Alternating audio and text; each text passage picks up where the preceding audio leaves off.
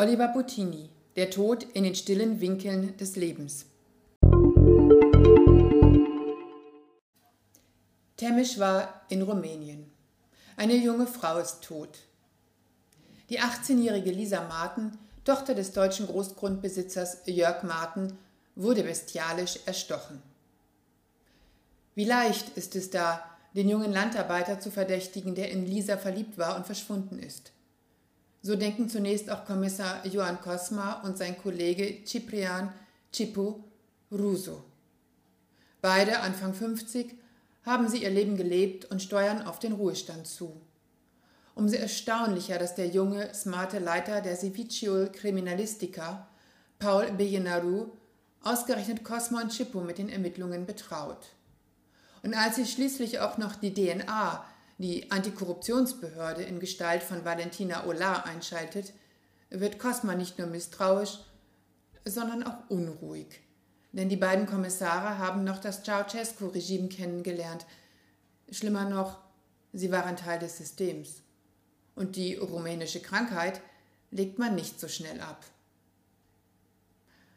Oliver Bottini entwickelt einen eigenwilligen Krimi, in dem in irritierender Form ein sehr modernes Rumänien den einfachen Bauern und Landarbeitern gegenübersteht, die ihr Land nicht mehr bewirtschaften können und es an große internationale Einkäufer aus Saudi-Arabien, Dänemark, Österreich oder Deutschland verkaufen. Und wer das Land hat, hat Macht und Geld sowieso. Ein mörderisches Geschäft, in dem Korruption noch das leichteste Vergehen ist. Die Geldkrake durchzieht die Gesellschaft, die Fäden sind fein und verwickelt gesponnen. Am Ende stehen die Armen ohne Land, aber mit ein paar tausend Euro da, die läppisch sind im Millionengeschäft der globalisierten Landwirtschaft.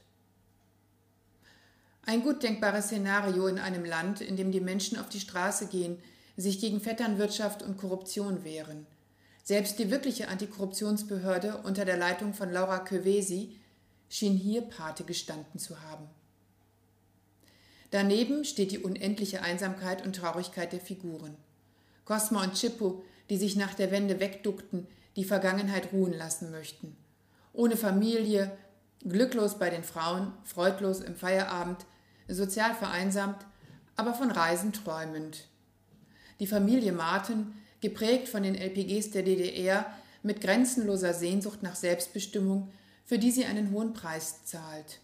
Und Mike Winter, Freund der Familie Martin, durch den Tod seiner eigenen Familie traumatisiert, immer auf der Flucht vor den Geistern der Vergangenheit.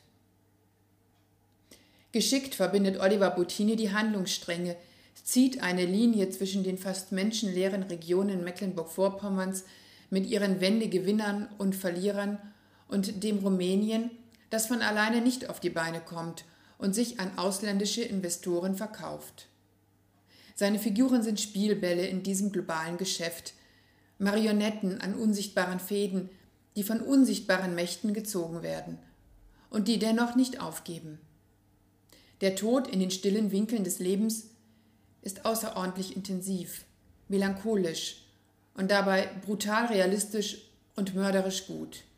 Ein Krimidrama mit ungewöhnlichem Thema, unsentimental sentimental und bei aller Schmermut doch nicht ohne Hoffnung.